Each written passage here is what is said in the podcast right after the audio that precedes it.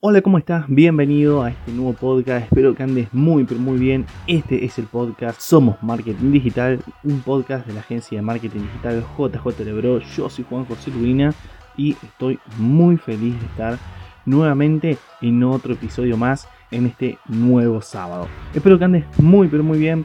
Y hoy vamos a hablar de un tema muy interesante que es sobre cómo crear un blog exitoso para tu empresa, tu pyme o tu emprendimiento ya seas que sea un empresario que estás súper avanzado o ya sea un emprendedor o alguien que estás en el medio y necesitas impulsar la página, el sitio web de tu empresa, déjame decirte que con un blog vas a lograr hacerlo si seguís estos pasos que te voy a dar, que van a ser los pasos iniciales pero también a los cuales vas a tener que empezar cada vez a profesionalizar más y prestarle más atención de manera más profesional, porque al principio tal vez lo podés hacer vos, pero después sí obviamente vas a necesitar de tal vez o aprender a hacerlo un poco más profesional o tal vez contratar una agencia o un departamento de marketing digital dentro de tu empresa. Pero bueno, vamos a pasar a lo primero. Me gusta primero que nada siempre responder esas preguntas básicas y vayamos a eso. ¿Qué es un blog? Bueno, no te voy a dar una definición de un diccionario, para nada, ¿no? es la idea de este podcast dar definiciones de diccionario porque muchas veces dicen mucho pero dicen poco a la vez. Vos me entendés. Bueno, un blog es un lugar donde tu empresa, en este caso, tu emprendimiento, tu pyme, tu marca en general, va a poder volcar todo el conocimiento que tiene para aportarle a un grupo o a una comunidad dentro de Internet. Un blog es básicamente eso, un lugar para volcar el conocimiento de tu empresa. Obviamente redactado por alguien, sí, me vas a decir Juan, bueno Juan, me enteré que existen inteligencias artificiales que ahora escriben artículos, bueno, no, para el momento no son tan buenas y eh, te puedo asegurar que en la mayoría de los casos escriben artículos muy vagos, muy mal eh, y solamente sirven de refuerzo. Pero a día de hoy entonces un blog, a menos por ahora, es un lugar donde personas que por lo general están dentro de, en este caso, de tu emprendimiento, tu marca en general, o que vos contratas y que sepas que sabe lo suficiente como para que represente a tu empresa y que vuelque todo el conocimiento relacionado para demostrar que tu empresa sabe sobre el tema en el cual está vendiendo sus productos o servicio. Eso es un blog. Y por lo general, obviamente, cuando uno vuelca conocimiento es para ayudar a la otra persona. Es decir, un blog es un lugar donde vas a también estar ayudando, porque si no, nadie va a consumir tu blog. ¿Por qué? Te van a encontrar cuando necesiten una ayuda. Ese blog va a aparecer, el artículo que está dentro de ese blog, ese artículo va a aparecer a la persona. Cuando a ese usuario se le plantó una necesidad, hizo una búsqueda en Google y saltó tu información, tu artículo y lo ayudó a través del conocimiento que tu empresa tiene para aportarle. Bueno, ahora te voy a, te quiero responder a la pregunta que leo muchas veces en comunidades, dentro de Facebook, grupos de Facebook o en grupos de WhatsApp y Telegram, sobre por qué es importante tener un blog a día de hoy. Si hoy en día todo es aplicación, hoy en día todos son redes sociales, ¿para qué quiero yo un blog? Bueno, yo te voy a dar un ejemplo muy fácil y acá te voy a hacer eh, que reflexiones. Decime vos en los últimos días si no has hecho una búsqueda en Google y has entrado a una página web para resolver esa duda que tenía. Por ejemplo, ya sea que hayas buscado cómo eh, se paga determinado impuesto o cómo es que eh, se consigue determinado objetivo, por ejemplo, eh, no sé, aumentar las ventas de tu empresa. Si lo buscaste en Google, muy seguramente terminaste entrando en un artículo. E inclusive, si buscaste, por ejemplo, a través de YouTube, muchas veces los canales de video, por no decirte la mayoría, que responden a un tema en específico, muchas veces dejan un artículo por escrito de lo mismo que han dicho en el video para que la gente vaya y lo lea, porque muchas veces es un lugar donde también uno se puede expandir más, puede explayar la información. Entonces, fíjate vos qué tan importante es que en el día a día vos muy seguramente dentro de estos últimos días, dentro de esta última semana, has entrado en un artículo de un blog para resolver una, una duda, una pregunta que hayas tenido. Un artículo puede resolver hasta un problema muy muy básico como también problemas muy avanzados. Entonces, evidentemente un blog es muy importante porque cuando ese artículo te resuelve un problema, lo primero que hacemos es decir, ah, che, qué interesante, mira vos, me resolvió este problema. ¿Quién es el que me está resolviendo el problema? A ver, me voy a fijar, y te fijas en el logo, te fijas en la URL y decís que, y ves que dice, no sé, Pepito, y ahí empezás a tener en consideración todo lo que después Pepito vaya diciendo en otros medios, porque a lo mejor así, voy a, voy a seguir consultando, voy a ver el blog entero para seguir informándome porque ya le creo Pepito, porque ya me resolvió el problema, ya me dio confianza. Vas, lo seguís en redes sociales, lo seguís en YouTube, lo seguís dentro del blog mismo y seguís consumiendo su información. Fíjate vos cómo esa bola se va expandiendo y que te parezca irreal, de seguro, como te digo, más de una vez te ha pasado que has entrado en determinados artículos de sitios web te ha resuelto un problema y después seguís visitando esa página web o sus medios sociales o te empieza a aparecer publicidad porque justo, bueno, te traquearon y te aparece publicidad del mismo sitio web ofreciendo su servicio y lo considerás, ya le, tenés otra mirada porque ya, ya te ayudó, ya es alguien de confianza que en principio te ayudó sin pedirte nada. Es por eso que un blog es muy importante porque te da Confianza. Las personas que entran cuando reciben contenido de calidad dentro de un blog, esa empresa termina siendo de confianza. Genera ese sentimiento que es muy difícil ganárselo de manera gratuita. Y bueno, y un blog realmente puede llegar a hacer eso sin pedirle nada de cambio y, sin, y sin gastar dinero en publicidad. Que bueno, ya vamos a ver algunos de los beneficios del blog más específicamente, pero por eso es muy importante tener un blog dentro de tu empresa. Porque te va a permitir justamente darle confianza a tus consumidores. Pero otro de los beneficios, aparte de aumentar eh, esa confianza entre el potencial cliente, el potencial usuario que entró, que básicamente es ganar autoridad, es también obtener un mayor alcance sin necesidad de pagar publicidad, como recién te, deslizaba, ¿no? Eh, un blog cuando se empieza a posicionar, cuando empieza a tener visita, porque los artículos son muy buenos, responden a, los verdaderos problemas de, de los usuarios, el blog empieza a ganar posicionamiento, empieza a tener alcance y vos como empresa, como emprendedor, teniendo una marca, no te hace falta invertir en publicidad, solamente vas ganando relevancia, vas ganando alcance sin necesidad de estar invirtiendo, no sé, publicidad en Google, publicidad en redes sociales.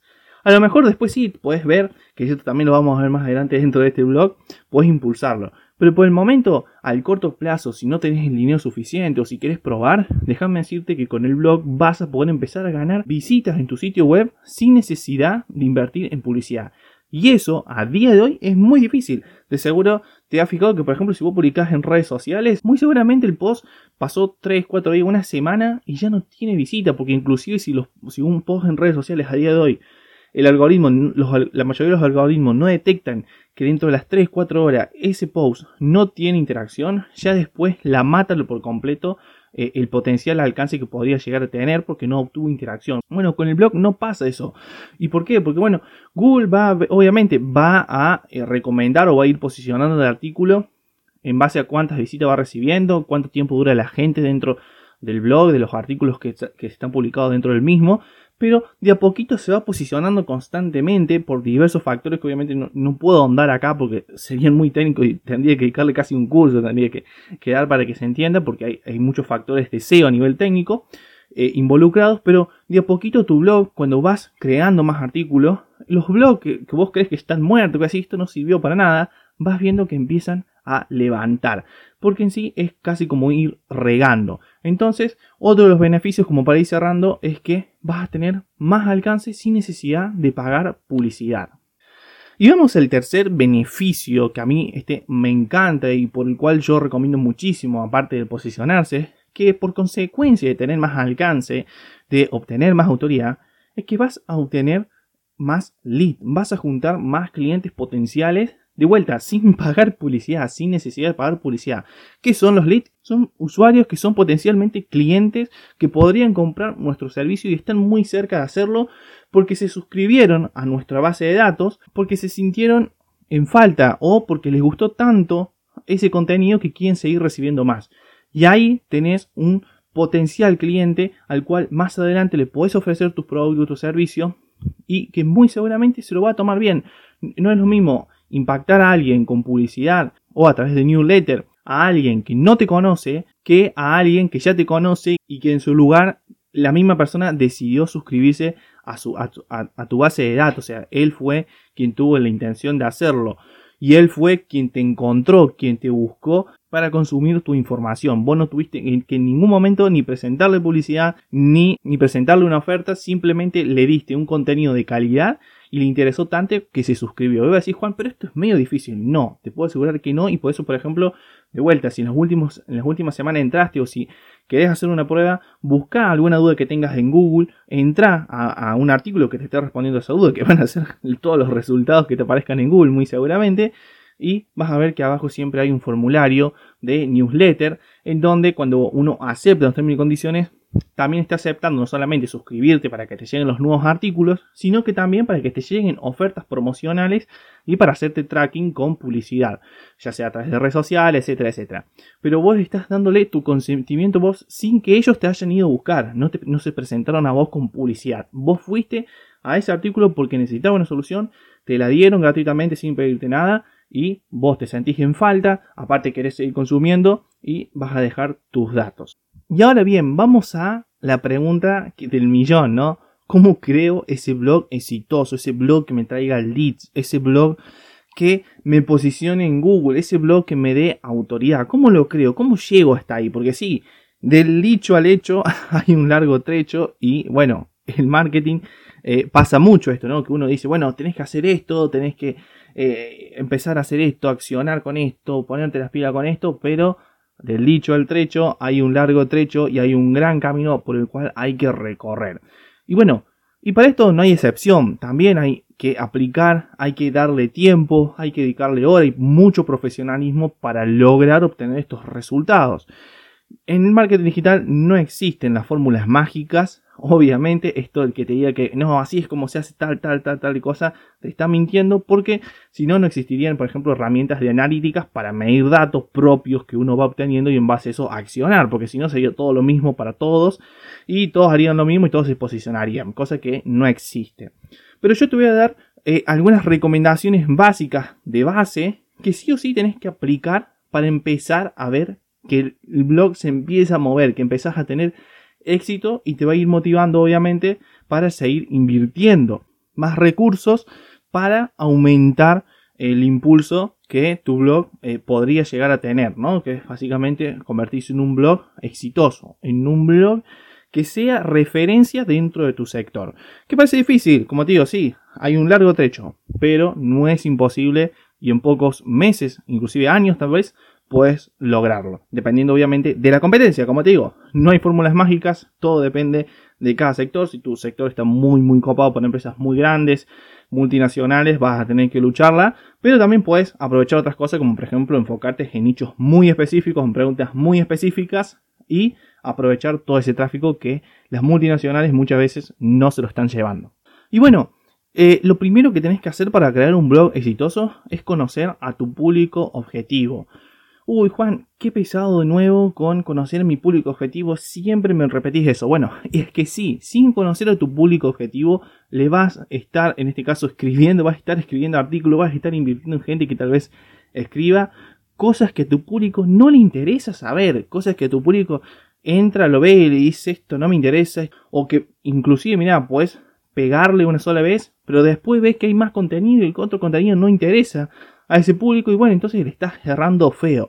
Hay muchas formas de medir si vos estás llegando a tu público objetivo de la manera más sencilla. Pero yo te recomiendo que antes de, ir y largar cualquier contenido, dediques tiempo en conocerlo, en entrevistarlo, en crear un perfil de tu, de tu público objetivo ideal, conociéndolo verdaderamente a través de entrevistas, a través de eh, experiencias pasadas, dedicarle horas y horas en crear un perfil ideal de tu público objetivo, saber cuáles son sus problemas, saber cuáles son sus dolores y ya ahí empezar a crear contenido específico. ¿Y por qué también hace falta saber cuál es tu público objetivo? Porque si no, tampoco vas a poder investigar de la manera correcta aquellos temas por los cuales estás interesado en escribir. Porque obviamente uno cuando va a escribir un artículo, muchas veces, o es muy raro que suceda, que te pongas y escribas, chiqui, chiqui, chiqui, y no antes no haga una revisión de qué están hablando de otros blogs, por ejemplo, parecidos o iguales dentro de tu sector.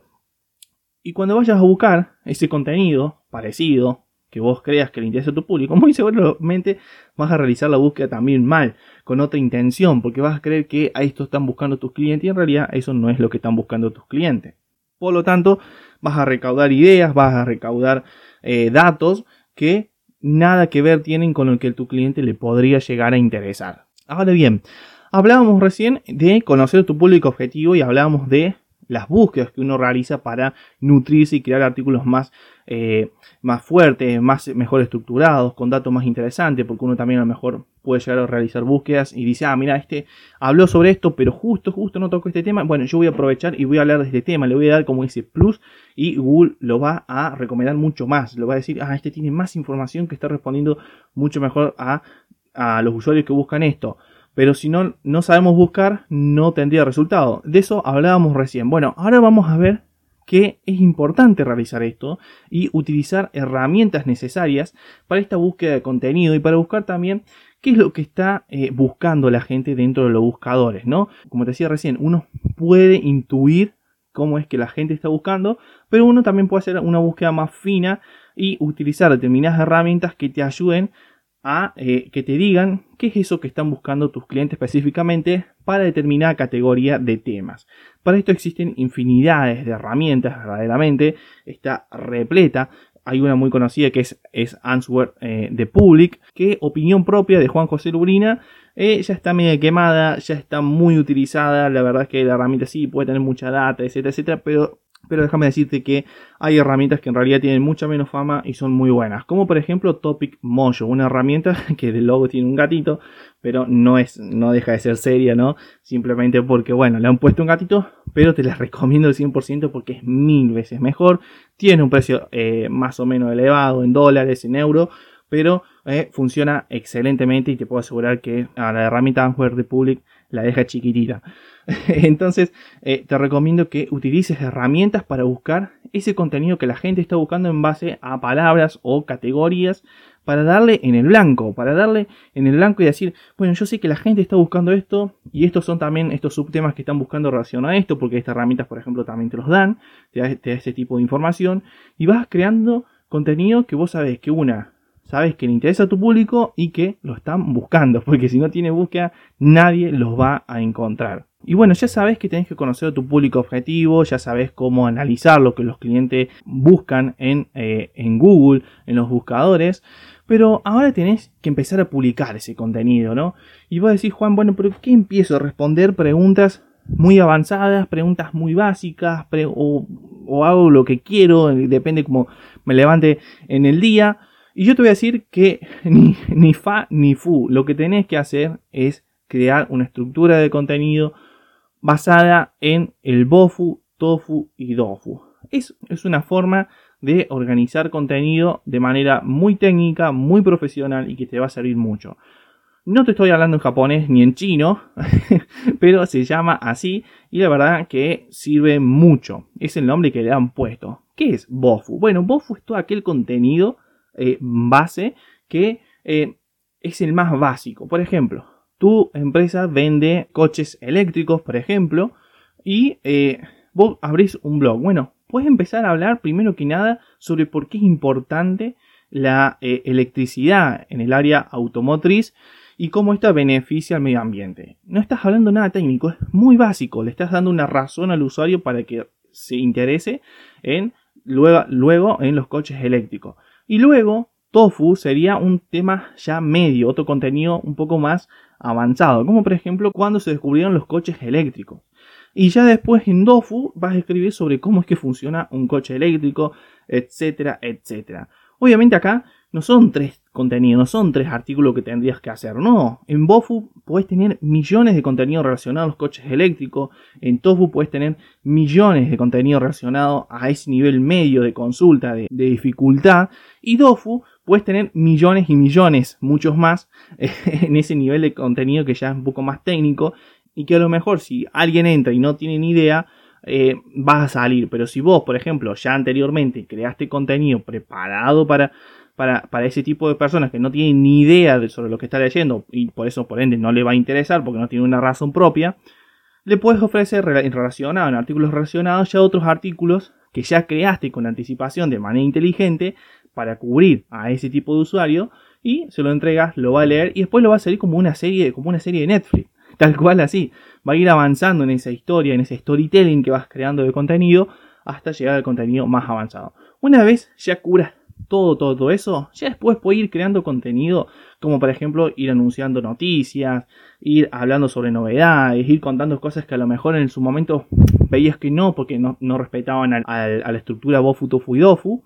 y que van a ir sumando, van a ir complementando, pero eso ya se hace cuando el blog ya está más avanzado, cuando ya está mejor armado.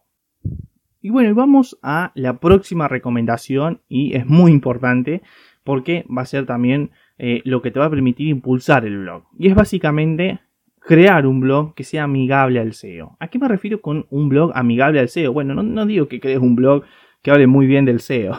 Chiste malo, pero bueno, lo tenía que hacer. Sino que tenés que crear un blog que estructuralmente esté preparado para posicionarse.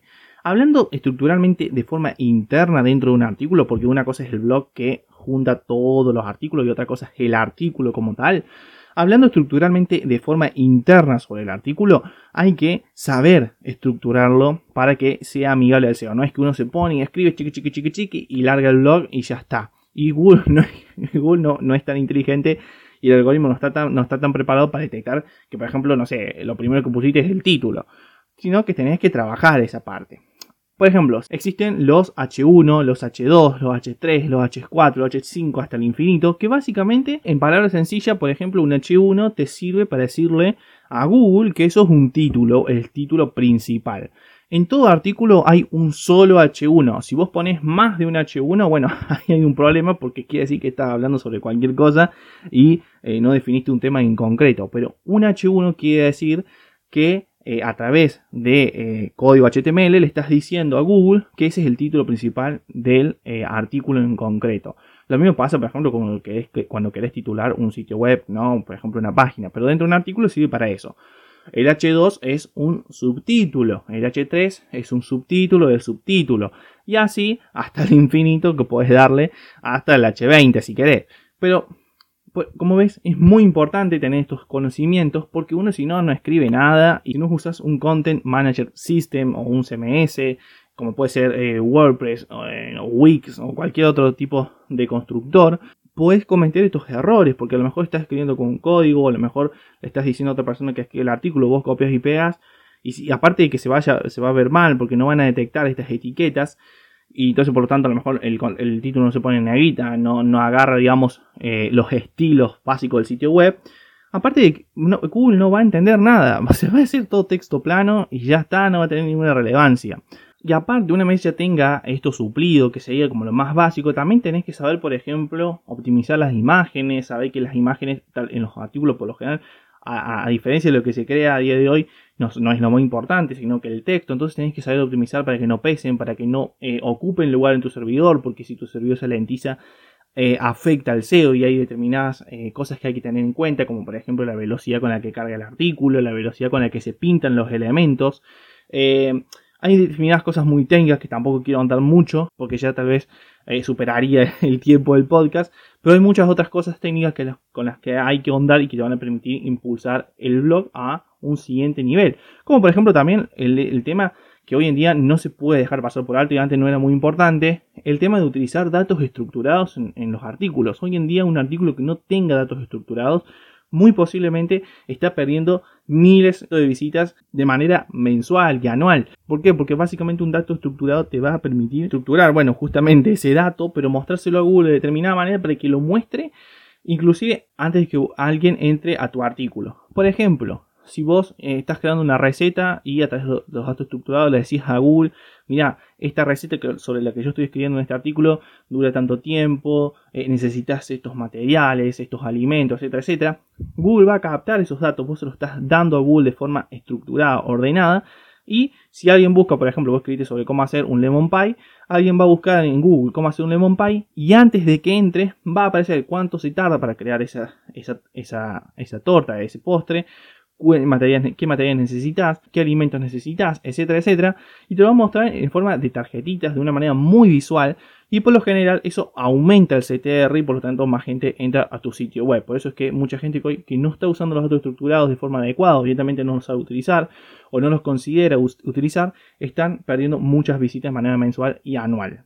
Pero bien, pasemos de SEO y vayamos ahora a otra, a otro factor muy importante tener en cuenta para que un blog sea exitoso, para crear un blog que potencie a tu empresa y te permita escalar tu empresa y que te dé una mayor ganancia a largo plazo. Y básicamente este factor es aprender a utilizar el CTA, aprender a utilizar los call to action, a aprender a, entender la mente del usuario que si uno no le dice a sus usuarios lo que tiene que hacer, muy seguramente ese usuario no lo va a hacer. Y aprovecho, ya que estamos hablando de Call to Action, para invitarte a que sigas nuestros podcasts, que lo votes, que nos dé una calificación, ya sea de una estrella, 5, la que vos quieras, porque a nosotros nos sirve para saber si te gusta este podcast o no. Y si te gustó o si no te gustó y nos querés seguir, bienvenido sea porque nos ayuda a seguir creciendo. Así que sigamos, bien, como te decía, es muy importante añadir CTA, aprender a cómo aprender a saber cómo es que funciona la mente del consumidor, qué hace falta decirle al consumidor qué es lo que debe hacer. En este caso, por ejemplo, vos les puedes decir que se suscriban a tu newsletter, o le puedes decir que lo compartan, o puedes decir que comenten eh, ese artículo. Y por otra parte, algo que siempre hay que tener en cuenta es añadir un captador de leads. ¿Qué es un captador de leads? Bueno, es un formulario para captar información. Yo le puse ese nombre. Pero básicamente es eso. Un lugar donde todos esos usuarios que caen en tu artículo no se quede solamente en gente que entró a tu artículo, después entró a tu blog, siguió consumiendo y se fue y ya está. No, trata de convertir a esos usuarios, a esas personas, porque no hay que olvidarse que son personas, que se, se registren en una base de datos para vos captarlos, para vos guardarlo porque si no, todas esas visitas no te están sirviendo absolutamente de nada. O también puedes añadir, por ejemplo, si no querés captarlo, porque si me Juan, yo no quiero captarlo, no sé, no tengo gana, pero por, lo menos sí poder captarlo a través, por ejemplo, de un pixel, a través de eh, el código de Google Analytics, poder guardar a toda esa gente por determinado tiempo a través de lo que vendrían a ser las cookies y poder mostrarle, por ejemplo, no sé, anuncios, hacerles retargeting para presentarle eh, productos relacionados a, lo que estaba consumiendo en, tu artículo y bueno, y ahí aprovechar toda esa gente y aumentar tus ventas. Porque claro, de alguna forma hay que monetizar, hay que rentabilizar ese blog. Ese blog no se puede quedar solamente en captar visitas porque simplemente si no estarías, estarías escribiendo para obtener fama, que sí, te va a dar más autoridad, etcétera, etcétera, pero tenés que empezar a ganar dinero, tenés que rentabilizarlo, porque al fin y al cabo le estás dedicando tiempo, inclusive muy seguramente le vas a terminar dedicando dinero, vas a estar, vas a invertir dinero para impulsar ese blog y tenés que recuperarlo e inclusive pasar esa inversión para que te empiece a ser rentable. Y ahora vamos a hablar de una última cosa para ya ir cerrando sobre lo que te decía recién, rentabilizar el blog. Sí, rentabilizar a través de anuncios, pero también se puede rentabilizar de otras formas. ¿Y cuáles son esas otras formas, Juan? Bueno, primero que nada tenés la posibilidad de incluir ofertas cruzadas, más allá de realizar anuncios, como por ejemplo, como te decía recién, de presentarles productos que estén relacionados a lo que el usuario estuvo leyendo en el artículo, también puedes en el mismo artículo ofrecer productos relacionados al mismo o que indirectamente estén relacionados. Por ejemplo, hablar sobre las mejores zapatillas para hacer deporte y añadís un banner en movimiento lo que sea, o un pop-up para que se registren para recibir ofertas de ese producto o para que directamente vayan y compren ese producto. Puedes enlazar también eh, las imágenes de tu propio producto para a modo de ilustrativo dentro del artículo y que sean cliqueables y que cuando le den clic vayan a ese producto en específico y lo compren. O por ejemplo, puedes también, como te decía, eh, y hago mucho recalque sobre la 20 cruzada porque es muy buena, como por ejemplo puedes hablar sobre las zapatillas, pero vos no vendes zapatillas, pero sí vendes cordones para zapatillas, que son flúor y están de moda.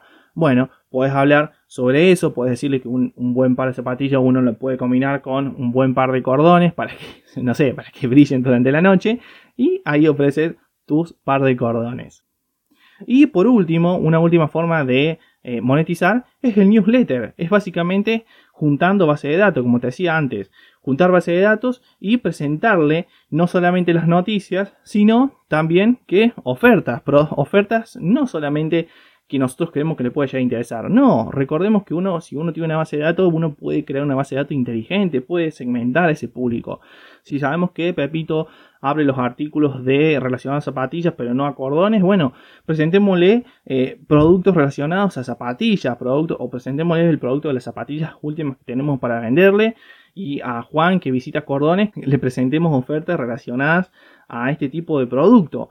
Entonces es también muy inteligente saber segmentar a nuestra base de datos en base a lo que van abriendo o no anteriormente, pues es una muy buena estrategia también enviar artículos antes que enviar un producto, para saber si realmente le interesa ese producto sobre el cual el artículo está hablando y después presentarle productos relacionados en base a los artículos que sí abrió y estaban relacionados a un producto. Así que bien, llegamos al final de este podcast. Yo estoy muy contento, como ves, me encanta hablar de esto, sinceramente. Yo me puedo pasar horas y horas y horas hablando de esto, pero hay que cortar, lamentablemente. Y eh, vos tenés que tomarte un descanso de mi voz. Y así que ya sabes, si te gustó el podcast, puedes seguirnos, puedes votarnos. Eh, para saber qué tanto te gusta o no este podcast. Todas las opiniones son bienvenidas para seguir mejorando. Y nos puedes seguir en, nuestras redes sociales como JJLebro. Aparecemos en todos lados, así en Instagram, TikTok, LinkedIn y Facebook, en las páginas de Facebook. Y tenemos nuestro blog en donde publicamos artículos diariamente y muy interesantes, la verdad. Ahora, eh, esta próxima semana vamos a estar largando un artículo muy, pero muy interesante sobre cómo crecer en LinkedIn, que damos muy buenos consejos, así que te invito a que vayas y estés atento para consumir contenido de muy buena calidad. Sin más nada que decirte, me despido, yo soy Juan José Lubrina y nos vemos en el próximo podcast. Adiós.